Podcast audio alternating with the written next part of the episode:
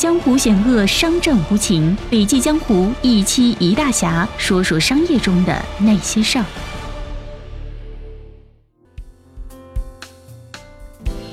在这个浮躁的社会，谁不想静下来？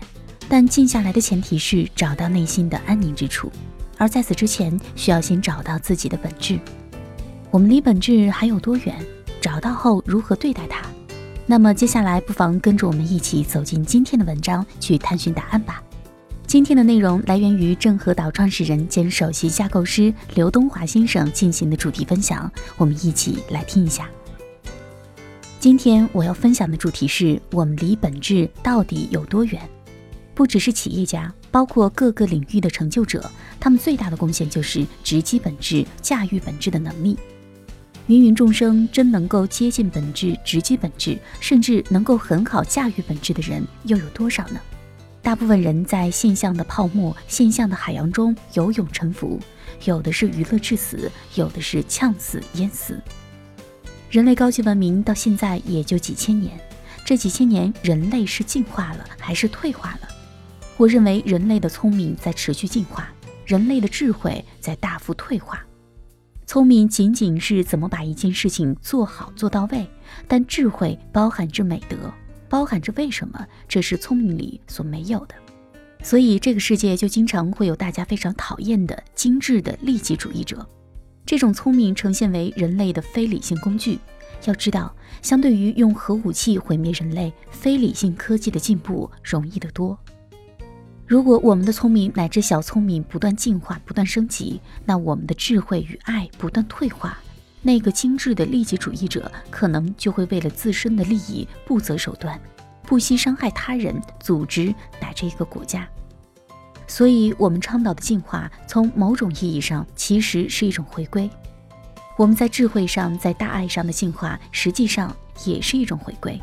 是每个人内心深处本来具有的良知、良心的回归。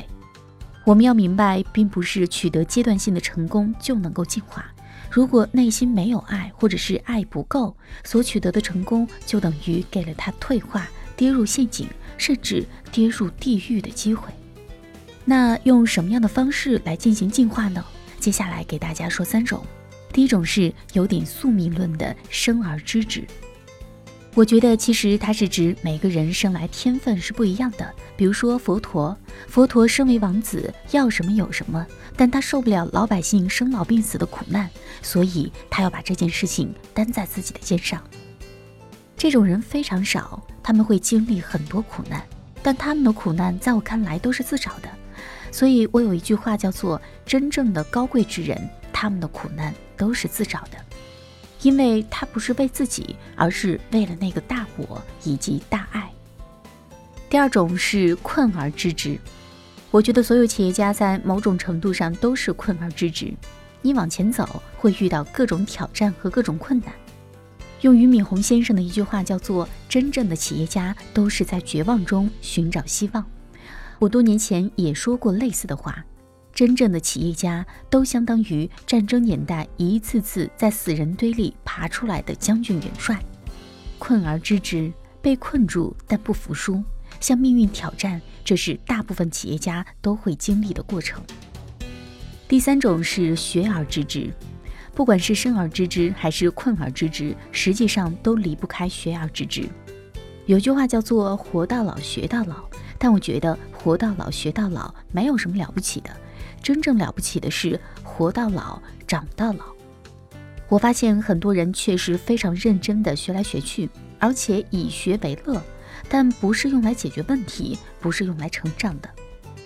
真正的学，在《道德经》里面叫做“为学日益，为道日损，损之又损，以至于无为”。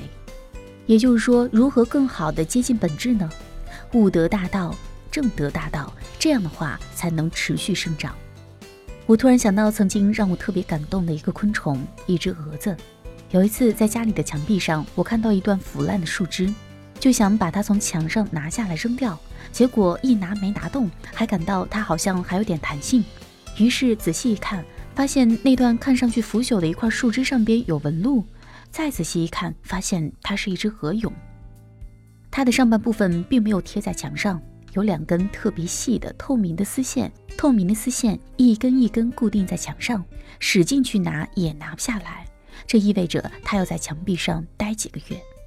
这个蛾子一定是站在天敌的角度去看自己，什么状态最容易被发现被吃掉，什么样最容易被忽略。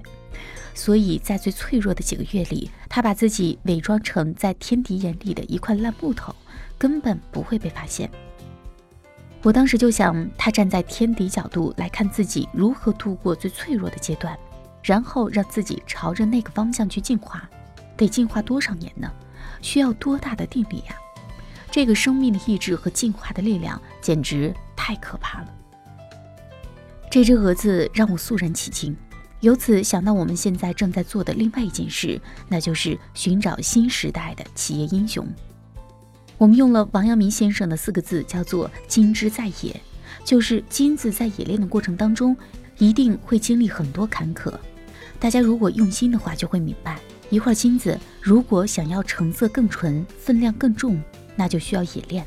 所以我们的金之在野有几个维度：第一，含金量，你是多少 K 的，能纯粹到什么程度；第二，坚韧度，经得起炼。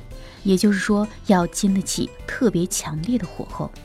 第三，反思度，遇到问题、遇到挑战、遇到难处，不是到外面找问题去证明自己是怂包、是失败者，而是要有反思度和反弹力，哪怕掉到谷底、掉到陷阱，甚至掉到地狱，还能反弹回来。最后一个，感召力，金之在野。我们面临着持久战。更高、更全面、更美好的黄金时代正在到来，但过程无比艰难。关于如何迎接它、拥抱它，必须有金枝在野的意志。